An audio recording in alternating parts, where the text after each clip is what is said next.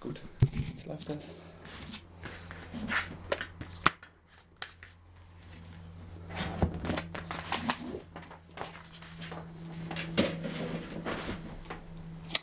Vielleicht kannst du als erstes mal das Konzept der solidarischen Landwirtschaft erklären. Ähm, ja. Die solidarische Landwirtschaft Ravensburg, die hat eines von vielen Modellen gewählt, wie man Solavi betreiben kann. Ähm, wir haben die Vereinsform gewählt, ähm, um das allgemeine Konzept eben zu untermauern. Und prinzipiell geht es aber darum, dass ähm, man sich loslöst von den Vermarktungsstrukturen, wie sie, wie sie derzeit ähm, betrieben werden. Also das heißt, Preis, preisliche äh, Schikanen gegenüber der Landwirte oder, oder Preisdumping in, in Großhandeln oder in, in diesen in Supermarktketten, die letzten Endes alle auf Kosten des Erzeugers gehen, weil durch die Großhandelsstrukturen eben doch sehr stark Preise gemacht werden können, gerade durch globaleren Handel ist der regionale Anbau unter Umständen sehr viel teurer als das, was, was äh, an, an Tomaten in, in Spanien erzeugt werden kann. Da kann ein deutsches Gewächshaus eigentlich nicht mithalten. Und auch von der Saisonauslastung her. Und ähm, sich dem entgegenzustellen, da gibt es verschiedene Varianten. Entweder man geht eben einen Deal mit seinem regionalen Großhändler ein oder man macht eben solidarische Landwirtschaft oder ähm, ja, und dafür haben wir uns prinzipiell hier für die Region entschieden. Und aussehen tut das dann folgendermaßen. Wir haben ähm, Mitglieder und die zahlen einen Mitgliedsbeitrag einmal an den Verein und dann zahlen die einen monatlichen Beitrag für Gemüse. Und dieser Gemüsebeitrag, der ähm, ergibt sich aus einem, einer solidarischen Grundlage. Das heißt, bei einer sogenannten Bieterrunde wird darüber abgestimmt. Ähm, nee, kann jeder, jeder ähm, seine das, was er an, an Gemüse oder für Gemüse bezahlen möchte, monatlich als äh, eine anonyme Zahl auf den Zettel schreiben. Und da gibt es einen Richtwert, sozusagen, der sich aus Budget und, und Anbauplanung her ergibt, ähm, wo wir sagen, okay, grob 100 Euro für einen ganzen Gemüseanteil im Monat, das brauchen wir.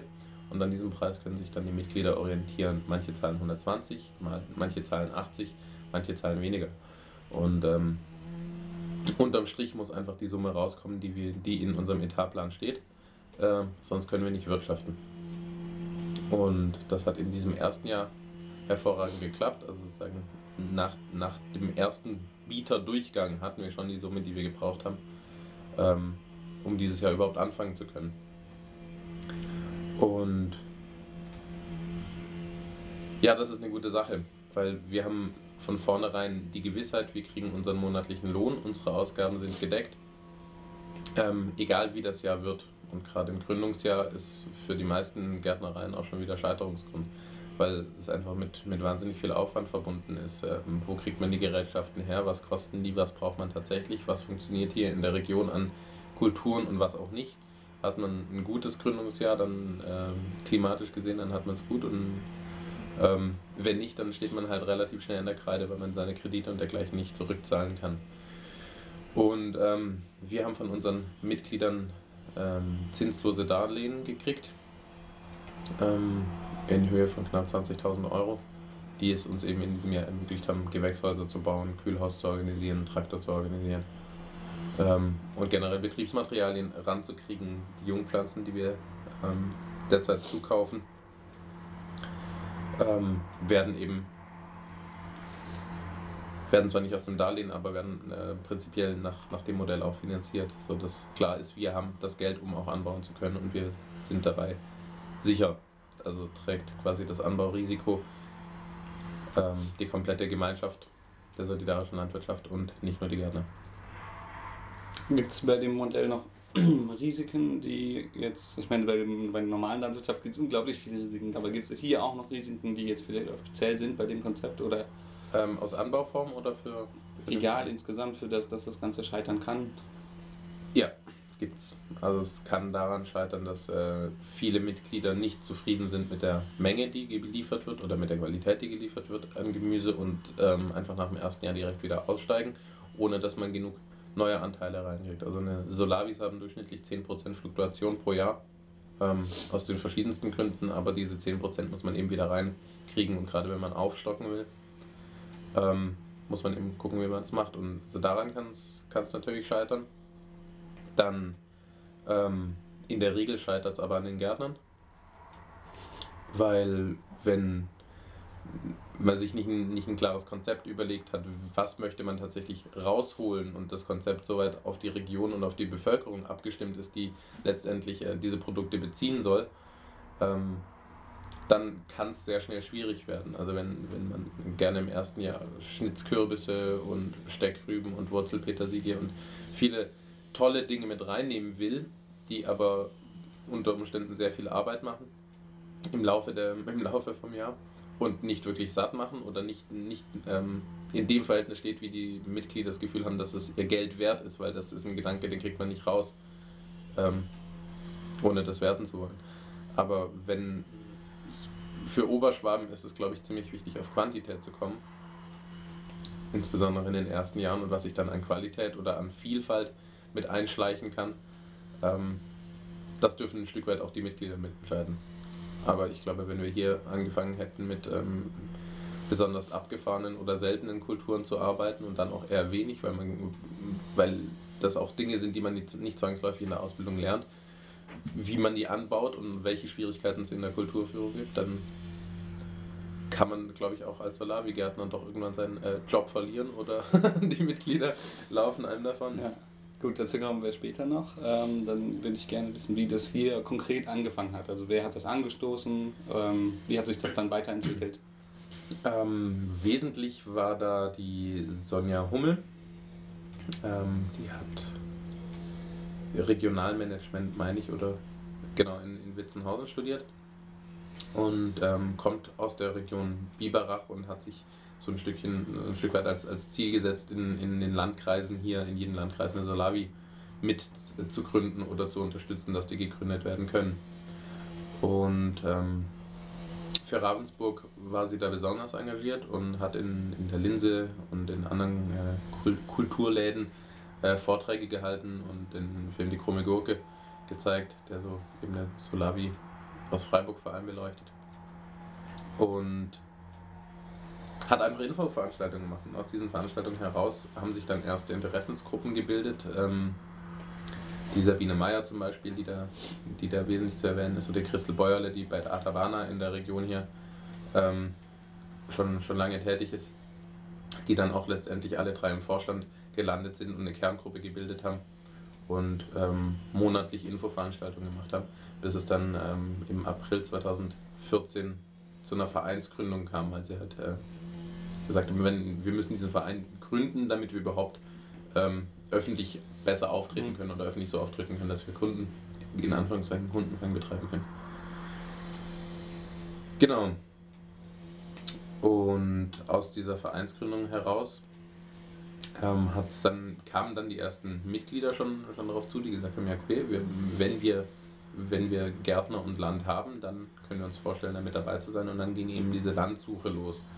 Und hier in, in äh, Hübscher, die Familie Stiefel, die war auch schon, schon äh, vorher auf, auf einer dieser Solavi-Veranstaltungen und der und krummen Gurkenfilm und haben hier auch schon über die Vereinigung Wie und Jetzt ähm, den Gemeinschaftsgarten auf ihrem Grundstück gehabt.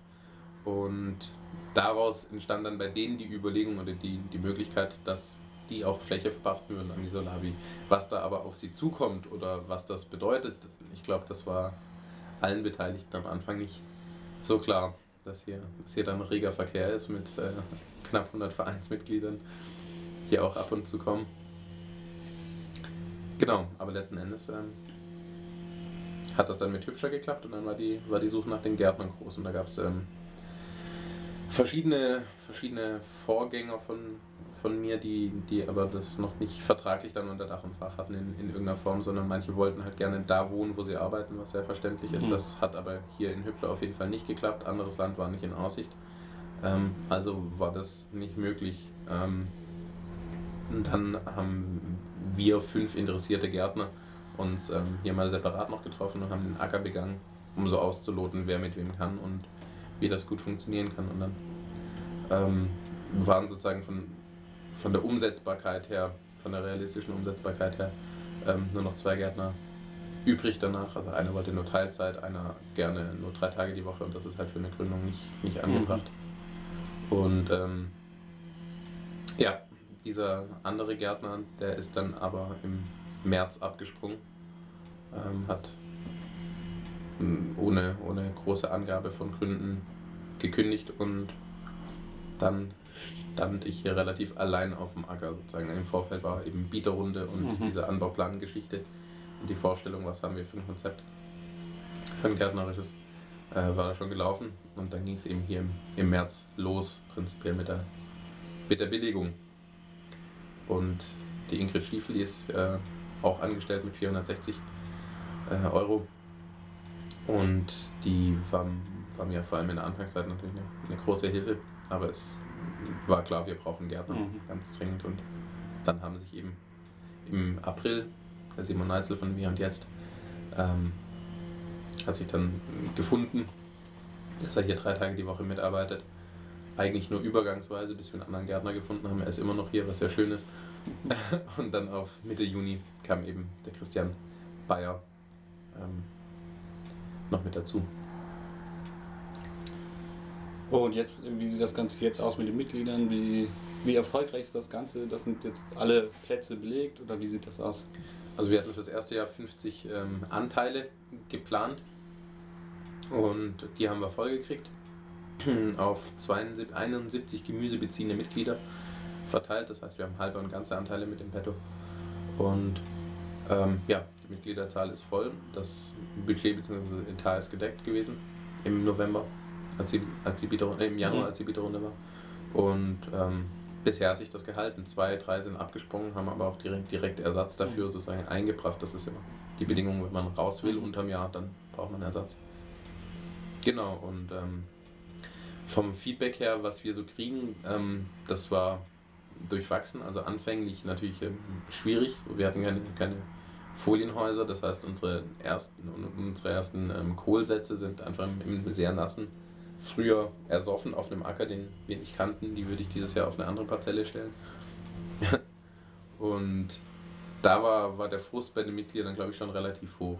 So, da haben sie seit, seit Januar gezahlt und Ende Mai das erste Mal ein Gemüse gekriegt. Also mhm. das, da war schon ein gewisser Unmut da. Und ähm, dann ging es aber relativ zackig, dass sehr viel mehr Gemüse gekommen ist, dass es dann alles, alles gut angelaufen ist. Und jetzt also gerade die Gewächshaussaison war wirklich phänomenal gut. Ich glaube, da, da können wir wenig meckern. Also wir haben unsere Erfahrungen gemacht, ein bisschen mehr Auberginen werden wir anbauen müssen, aber Tomatenmenge war, glaube ich, äh, wirklich optimal. Das waren über 22 Kilo pro Anteil.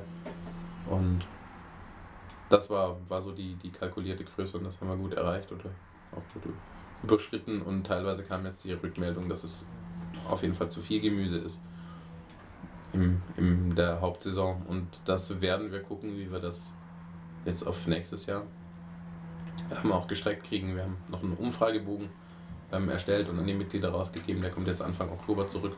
Und mit dem, was da rauskommt, werden wir dann den neuen Anbauplan stricken. Genau. Hm, und werdet ihr nächstes Jahr dann erhöhen? Oder? Ähm, das ist noch offen. Prinzipiell können wir erhöhen, ohne dass es ein wesentlich größerer Arbeitsaufwand ist. Also sozusagen, um, wenn wir schon mal 50 Anteile mhm. bedienen können, dann machen 60 die Sau auch nicht fett. Mhm. Und ähm, andersrum ist es so, dass mit fünf Anteilen mehr oder zehn Anteilen mehr können wir auf jeden Fall ähm, noch eine Gärtnerstelle freimachen. Mhm. Beziehungsweise den, den Simon ganzjährig auch auf 50% mit einbinden, was uns allen dreien Anliegen ist und was vor allem auch dem Simon natürlich ein Anliegen ist ähm, dass das der Fall ist. Und nicht zuletzt deswegen glaube ich, oder können wir von mir aus gerne auf 60, 60 Anteile gehen. Das ist ja wirklich eine Entwicklung, die erstaunlich ist für so ein Projekt. Also wenn man sich normalerweise anschaut, wie Landwirtschaft sich momentan entwickelt, in das nur aufgeben, aufgeben, so, das ist ja eigentlich schon ziemlich gut. Finde ich ganz persönlich, muss ich nur sagen. Nach einem Jahr so eine Entwicklung ist einfach toll. Ja. Gut, ähm, Jetzt habe ich ein paar Fragen zum Verein. Äh, wie sieht der Verein konkret aus? Da gibt es Mitglieder, die Gärtner, den Vorstand. Mhm. Das sind die Personen. Wie läuft das dann mit den Entscheidungen und wie wird kommuniziert? Also prinzipiell ist ähm, ist der Verein basisdemokratisch aufgestellt. Das heißt, jeder, jeder, der da ist, hat Sprach- und Stimmrecht bei egal welchem Thema. Ähm, prinzipiell, wir machen das mittlerweile so, dass wir teilweise in Delegationen arbeiten. Das heißt, es gibt verschiedene AGs, eine Bau-AG und eine Hoffest-AG und eine Bildungs-AG und eine Kräuter-AG. Und ähm, einfach viele, viele interessierte Menschen, die sich in diese AGs einbringen können. Und ähm, bei unseren Veranstaltungen jetzt, dann gibt es immer einen aus diesen AGs, der sozusagen sagt, was, was ist gelaufen seit der letzten Veranstaltung oder was, was für Veränderungswünsche sind da. Und ähm, da gibt es in der Regel dann jemand, der, der was vorstellt oder auch eine Meinung vorstellt und ähm, die wird dann aber abgestimmt bei Themen, die abgestimmt werden müssen. Ähm, das ist natürlich immer eine, eine sehr zeitintensive Geschichte und ähm, man kann auch nicht, nicht äh, jedem in der Form gerecht werden, aber es hat jeder die Möglichkeit, was zu sagen und äh, seine Stimme dahin abzugeben, wo er sie, wo er sie haben will. Und ähm, ich glaube, damit kann man teilweise viel Unmut, Unmut vorbeugen oder entgegenwirken. Ähm, und auf der anderen Seite macht es natürlich auch manchmal Unmut, ne, wenn die Veranstaltungen bis, bis halb zwölf gehen und man dann noch wegen, wegen äh, wie soll das Protokoll nächste Woche aussehen, mhm. abstimmt. Also man, man kann sich da auch äh, zu Tode abstimmen. ähm, ja, und wie viel wird von den Gärtnern? Es geht ja auch darum, wenn er sogar wie ein bisschen mehr einen engeren Kontakt zu haben zwischen den Personen, die den Anbau machen und den Personen, die konsumieren nachher. Ähm, wie sie da die Kommunikation, das ist ja auch jedes Mal eigentlich so, dass sie halt in gewisser Weise eine Überraschung haben, was kommt dran, was ist dieses Mal an Gemüse da. Wie sieht das auch aus? Das dürfte ja auch einer der Punkte sein, wo am meisten so vielleicht Fragen sind. Ja, also ähm, Kommunikation prinzipiell in, in diesen Infoveranstaltungen oder in diesen regelmäßigen Treffen. Ähm, schauen wir, dass mindestens einer von uns Gärtnern jedes Mal da ist und dass einfach ganz aktuelle Fragen so geklärt werden können. Äh, es läuft ziemlich viel über E-Mails. Also gerade gerade also persönliche Nachfragen, wie sieht das und das aus oder wann kommt das und das oder warum war die Kartoffel jetzt mehlig oder solche Sachen. Ähm, die werden sehr viel per Mail direkt gestellt. Ähm, und dann sind aber so eben unsere Treffen hier auf dem Acker, also Ackerführungen sind, glaube ich, immer, äh, bringen, bringen sehr viel näher von, von dem, was, was vom Acker an die Mitglieder herangetragen wird. Und die Leute, die da sind, die, die kriegen da auch am ehesten den Kontakt dazu. Also wir haben auch eine, eine Mitgärtner AG.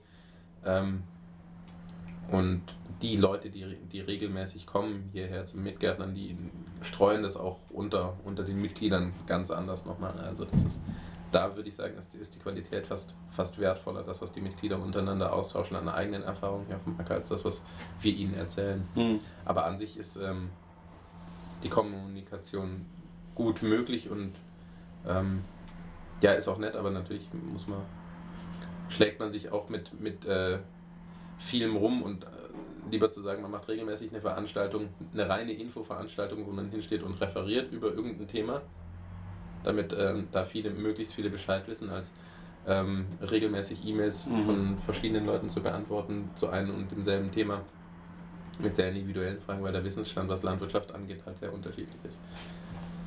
Ja, das. Das heißt, das äh, ist zwar zum einen gut, dass die Leute dann auch einen direkten Kontakt haben können, bedeutet aber eine enorme Arbeit, die auch gleichzeitig nicht unbedingt geleistet werden kann, weil man ja eigentlich dem Acker ist als Gärtner. Genau, genau. Aber das sind, sind Sachen, damit, ähm, glaube ich, können wir alle drei uns, uns gut arrangieren. So, wir verteilen das mhm. ein, bisschen, ähm, wer welche, welche Themen behandelt. Aber an sich, ja, das ist gut, weil es bringt näher, mhm. ganz ja. definitiv. Und wie viele Mitglieder hat der Verein momentan? Ähm, wir haben knapp 100 Mitglieder im Verein und wir haben von diesen 100 Mitgliedern äh, eben 71 gemüsebeziehende Mitglieder. Ja, es gibt ja bei einer Solavi sozusagen keinen direkten Verkauf von Produkten, aber irgendwie gibt es ja trotzdem einen Vertrieb. Und wie sieht der konkret aus? Ähm, der sieht bei uns so aus, dass wir alles erntereife Gemüse, was wir an den Liefertagen zusammenkriegen, ähm, richten in Kisten, auswiegen, abzählen, je nach Kultur und ähm, das dann auf die Mitgliederanteile runterrechnen und auf unsere vier Verteilstellen runterrechnen. Ähm, die da wären in Ravensburg, in Weingarten, in Beinfurt und in Hübscher, hier direkt am Hof. Und ähm, den richten wir dann Paletten sozusagen. Und dann haben, hat jede Abholstelle selber ähm, ein, ein kleines Orga-Team und die, da kommt dann jede Woche jemand vorbei, manchmal zweimal die Woche, um das Gemüse abzuholen für die Abholstelle.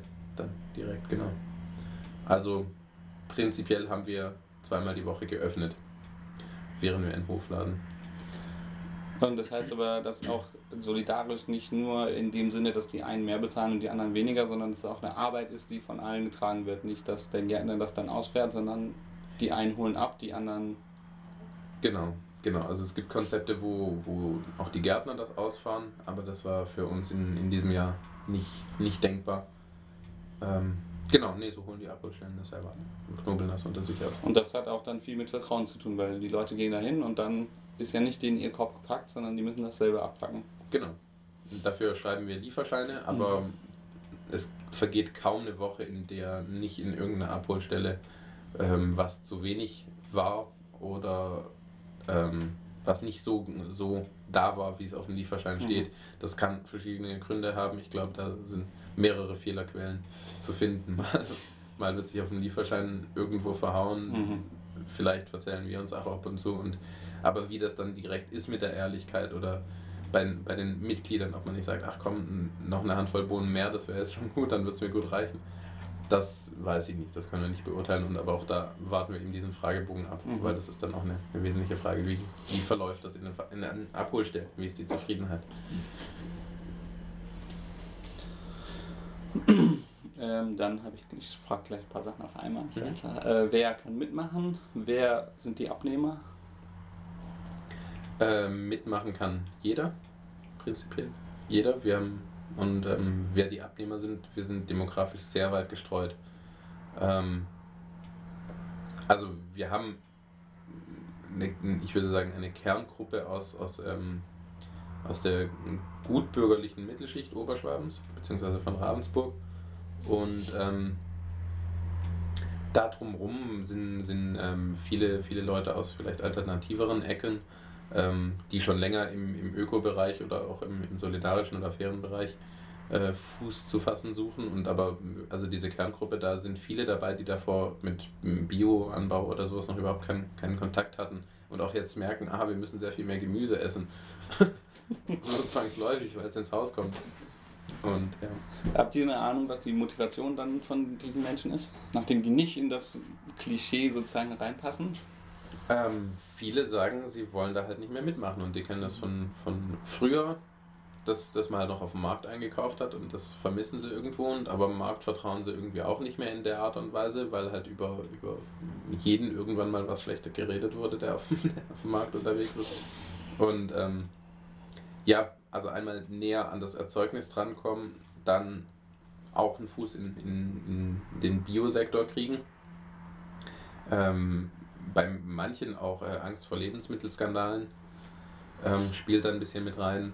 Und bei anderen, glaube ich, ist es auch durchaus, weil es ein Trend ist. Kann ich mir vorstellen. Wie sieht so eine Ernte dann aus? Das kann total verschieden sein oder gibt es irgendwie ungefähr, also ihr habt ja euch ja auch eine Vorstellung gemacht, was das eigentlich sein sollte, ja. jeweils? Genau, also dafür gibt es einen, gibt's einen Anbauplan und der war ursprünglich mal so gedacht, dass wir ähm, satzweise arbeiten und ähm, grob auch nach Kalenderwochen einteilen können, was wann erntbar ist. Also das geht dann immer über zwei, drei Wochen. Ähm, ein Salat, Salatsatz kannst du über zwei bis drei Wochen ernten und Fenchel genauso. Und wir können dann nicht sagen, so in der zweiten Juniwoche mhm. gibt es Fenchel. Das, so genau kriegen wir es nicht hin, aber so grob die Orientierung ist schon da, ähm, dass wir schauen, dass wir jede Woche Salate geliefert kriegen, das ganze Jahr. Also jetzt, wenn die Freiland-Sommersalate ausgehen, geht es mit Herbstsalaten, Endivien und Zuckerhut und so weiter. Und ähm, da geht es schon, schon klar danach. Also prinzipiell ein, ein Grundnahrungsmittel, ob das jetzt äh, Kartoffel oder, oder ähm, ein anderes Knollengemüse ist, so im Idealfall wäre jetzt auf den Winter hin, hin gut gedacht, dann was Frisches, also eben Salat und ähm, sofern möglich was Fruchtiges, das heißt Tomaten oder Auberginen. Ähm, und im Sommer ist es natürlich eine, eine gewisse Schwemme, weil da halt wirklich alles da ist.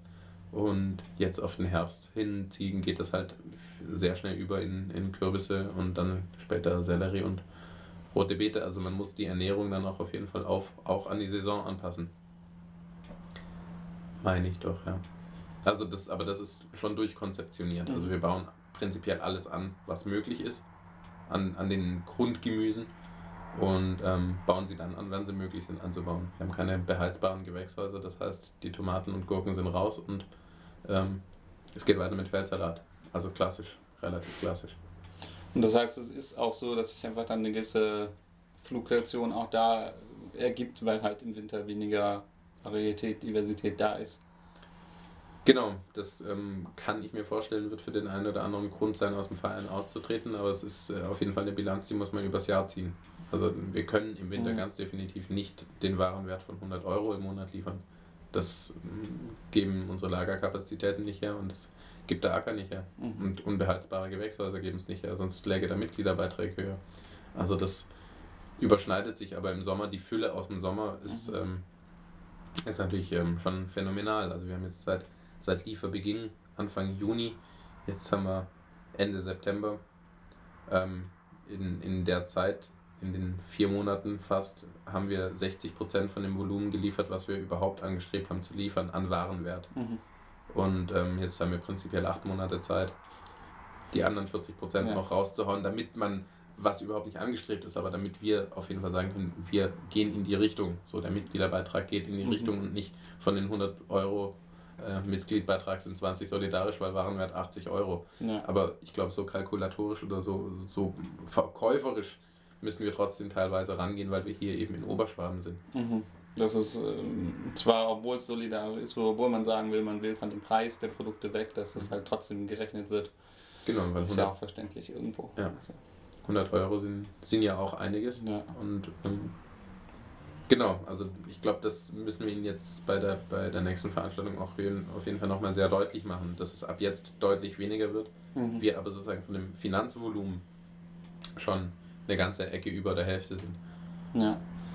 Gut, dann will ich jetzt ein paar Sachen zum Hof. Welche Fläche habt ihr momentan? Welche Kulturen? Ähm, Fläche haben wir zwei Hektar gepachtet. Ähm, auf dem ersten haben wir dieses Jahr Gemüse angebaut, im zweiten hatten wir eingesät mit einer Gründüngung und wir haben 400 Quadratmeter Folienhaus, also 2x200. Und ursprünglich wollten wir mit einem, mit einem Hektar anfangen, aber das hat sich dann schnell gezeigt, dass äh, nach konventionellem Mais der Feingemüseanbau doch eine recht schleppende Sache sein kann. Und ähm, ja, deswegen haben wir relativ früh gesagt, wir wollen den zweiten Hektar auch gleich dieses Jahr noch mit dazu und einsehen, dass der schon mal eine Vorbereitung kriegt, da- damit wir nächstes Jahr direkt wechseln können, damit der erste Acker ruhen kann. Genau. Was ist eben, was sind eure Kulturen, die ihr momentan anbaut oder angebaut habt in diesem Jahr? Ähm, ich kann sie dir gerne aufzählen, ich kann aber auch eine Liste geben. Gibst mir am besten eine Liste. das ist am besten. Es waren, ich meine, 38 verschiedene Ja. Kulturen. Ähm, ist das Geld, das reinkommt, das den Betrieb finanziert, äh, nur durch die Mitgliederbeiträge oder durch die Beiträge für das Gemüse oder macht eure Solavi auch noch einen Verkauf? Es gibt ja manche, die auch noch verkaufen zusätzlich. Nee, also wir sind eine der wenigen Solavis, die wirklich mit, die eine Gärtnerei gegründet haben, um Solavi sein zu können. Nicht ein Umstellungsmodell oder eine Vermarktungssparte damit reinzunehmen, die, so, die sich Solavi nennt hat. Ähm, nee, also wir machen keinen anderen Vertrieb. Also alles, was wir reinkriegen, kriegen wir tatsächlich über die Mitglieder, Mitgliedsbeiträge rein. Ich glaube, das Budget hast du vorhin schon mal gesagt. Das, sind, das weiß ich auch im Kopf, das sind die 60.000 gewesen. Ne? Ähm, und wisst ihr ungefähr, wie die Kosten sich aufteilen? Ähm, ein Großteil sind natürlich Löhne, also über 40.000 Euro sind Löhne. Und ähm, die knappen 20.000, die da übrig sind, die gehen eben in so Sachen wie äh, Betriebsmittel, das heißt ähm, Hacken, Werkzeuge, ähm, Schleppersprit, dann Jungpflanzen im Wesentlichen kommen dann noch mit rein. Ja. Und äh, Wasser und Strom gehen da, Mhm. gehen da auch von ab. Also die laufenden Kosten sozusagen, Ja. die, werden, die werden über die Und äh, 20.000. kann man sagen, dass der Lohn, den die Gärtner bekommen, eher über dem Durchschnitt ist von dem, was normalerweise gezahlt wird? Oder Ja. Also bietet das auch eine Möglichkeit für Leute, die neu anfangen, zu sagen, okay, hier kann ich anfangen, ohne dass ich total den schlechten Lohn habe, wie er ja im Normalfall ist in den meisten Betrieben. Ja, also das ist, ähm, kann man definitiv so sagen. Wir sind deutlich über Tarif, über dem Gemüsegärtnertarif. Mhm. Genau. Möchtest du eine Zahl dazu? Ich muss die nicht da reinschreiben, wenn das euch lieber ist, die nicht reinzuschreiben, dann schreibe ich nicht rein. Wir können die gerne reinschreiben. Ja. Wir sind da transparent. Ich habe einen Stundenlohn von 15 Euro brutto Und als Angestellter. als Angestellter. 50 Prozent und bin damit sehr, sehr nah an dem tariflichen Betriebsleiter. Ja. Was aber auch der Funktion einigermaßen entspricht. Kann man wahrscheinlich sagen. Und wahrscheinlich arbeitest du auch trotzdem noch mehr als die 50 Prozent. Auch das ist so, ja. Äh, bekommt ihr Subventionen? Ähm, nein. Nein, wir haben äh, versucht, über das, in, in das LIDA, äh, LIDA-Projekt reinzukommen. Das ist ein Fördertopf für, Sozio für soziale und ökologische Projekte im Raum. Äh, welcher Raum war es? Es gibt den für Biberach und es gibt den für Sigmaringen, glaube ich. Ich weiß es nicht genau. Mhm. Auf jeden Fall in diesen Fördertopf wollten wir rein, deswegen haben wir auch mal unseren Vereinssitz ursprünglich mal umgelegt. Ähm, aber das hat nichts gebracht, also da sind wir nicht reingekommen und andere Subventionen. Also wir kriegen natürlich ähm, vom, vom Landwirtschaftsamt Greening-Subventionen, Mhm. beziehungsweise dafür, dass wir ökologischen Landbau betreiben, wird man geringfügig subventioniert. Ich Das meine, sind halt 600 Euro im Jahr. bei eurer Fläche nicht so viel ausmachen. Das macht ja vor allem was aus, wenn man einfach viel Fläche hat, weil das sich ja normalerweise nach der Fläche rechnet. Genau. Und Gärtnerei halt eine intensive Sache ist auf einer kleinen Fläche, das ist nicht wie Weidewirtschaft oder so. Genau, also das kriegen wir, kriegen wir geringfügig bezugeschusst, aber das, das fließt direkt in, in die Pacht mit ein. Ja, dann kommen wir jetzt mal zu den Besonderheiten der Fläche. Du hast schon angesprochen, dass das ähm, ein bisschen schwierig ist nach dem Mais. Mhm. ähm, ja, was ist ansonsten für euch da ähm, aufgefallen, so nachdem das auch eine komplett neue Fläche ist?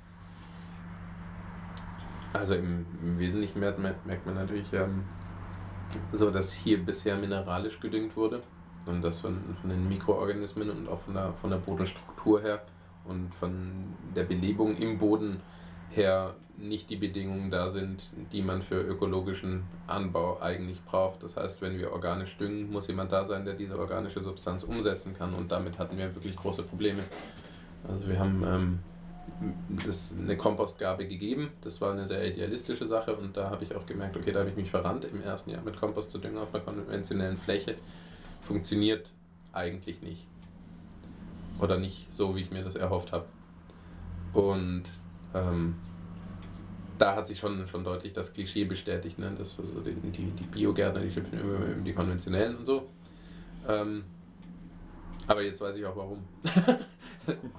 Unterm Strich, nein, so, so drastisch würde ich es nicht formulieren, aber es ist einfach eine andere Düngevariante und die, die merken wir sehr stark. Also wir haben ähm, dann trotz, trotz anderer Vorstellungen oder Wünsche auf Vinase zurückgegriffen, gegen Ende der Saison jetzt, weil manche Kulturen einfach uns verhungert sind. Also die ersten Kohlsätze, die sind uns einfach verhungert. Direkt auf dem Acker. Und so mit, mit dem aufkommenden Sommer, mit der höheren Wärme ist dann auch nochmal einiges passiert im Boden oder wurde nochmal einiges, einiges frei, was an, an Nährstoffen da, da drin lag, was, was uns den Sommer über gut gehalten hat. Aber jetzt, wo es wieder kälter wird und auch die besonders stark zähligen Kulturen, Grünkohl, Rosenkohl, Wirsing, die müssen wir füttern. Und auch Tomaten und Gurken mussten wir nachdüngen, ganz klar, im Gewächshaus. Ähm ja, und Struktur war einfach echt, echt schwierig. Sehr, teilweise sehr, sehr verschlemmt, sehr hart, sehr große Kluten gebildet und ähm, so, dass wir mit Handpflanzungen in den ersten, in den ersten Sätzen wirklich Probleme hatten, in den Boden zu kommen. Hat sich die Arbeit, seitdem ihr angefangen habt, also die konkrete Arbeit auf dem Feld, dann geändert, dass es jetzt weniger Arbeit ist oder hat sich schon ein Effekt gezeigt von der Arbeit, die ihr jetzt da reingesteckt habt? Ja, also zum einen sind wir jetzt schon ähm, vier Monate fast oder drei Monate ähm, zu dritt. Das macht natürlich einen Wahnsinnsunterschied. Und auch die, die regelmäßigen Hackgänge ähm, machen zum Beispiel den, den Boden einfach trotzdem sehr viel geschmeidiger oder dass er überhaupt bewachsen war mit was anderem als Mais und eine andere Wurzelstruktur mal in den Boden gekommen ist. Das zeigt sich schon, also er lässt sich wesentlich leichter bearbeiten. Und ähm, auch die Pflanzen selber oder einige Kulturen hatten, hatten immer so ein bisschen den Eindruck gemacht, dass sie sehr gestaucht sind, dass sie, sehr, dass sie einfach nicht tief in den Boden mhm. kommen und da sehr eingeengt sind. Und das hat sich jetzt im, im Laufe des Sommers schon auch, auch deutlich nochmal geändert. Ja. Gibt es sowas wie einen Arbeitsalltag für Gärtner? Ja, ja. Also jetzt im, im Sommer hatten wir ja ganz klar die Taktung so, montags ähm, Gewächshaus erntet, das heißt Tomaten und Auberginen wurden da, wurden da geerntet, Gurken werden jeden Tag geerntet, dann montags auch noch Zucchini-Ernte, dienstags war Liefertag, da sind wir eigentlich ähm, kaum zu was anderem gekommen als, ähm, als zu liefern. Also das heißt wirklich alles, was frisch geerntet werden muss, frisch geerntet und dann ähm, kommissioniert und rausgegeben. Ähm, mittwochs wieder Zucchini-Ernte und Gewächshauspflege. Das heißt Wickeln und Geizen in, in allen Kulturen und im Freiland Hacken. Pflanzungen, Neupflanzungen waren bis ähm, jetzt Anfang September auch noch Thema. Und das war dann schon die heiße Phase. Also wenn er ernten, pflegen und Neupflanzen gleichzeitig muss, das war ähm, schon natürlich gewohnheitsmäßig phasenweise knackig. Ähm, ja, donnerstags wieder ähm, Gewächshausernte, also zweimal die Woche Tomatenernte und ähm, Freitag dann nochmal ein Liefertag im Sommer mit Zucchini-Ernte. Ähm, und dann hatten wir natürlich ähm, teilweise Wochenenddienste. Also jetzt über den Sommer hatten wir Wochenenddienste, wo wir uns einfach abgewechselt haben. Das entweder Samstag und Sonntag, je nachdem wie heiß es geworden ist, gegossen werden musste. Teilweise im Freiland mussten wir wirklich Samstag und Sonntag durch durchgängig beregnen, weil es so trocken war. Und in den Gewächshäusern natürlich Gurkenernte und auch da gießen. Wenn es ein richtig heißer Tag wird, dann kannst du, oder wenn es ein richtig heißes Wochenende wird, dann kannst du es nicht stehen lassen. Und Gießautomaten haben wir noch nicht. Gut, die Gruppe ist da. Also kannst du dann noch. Ja.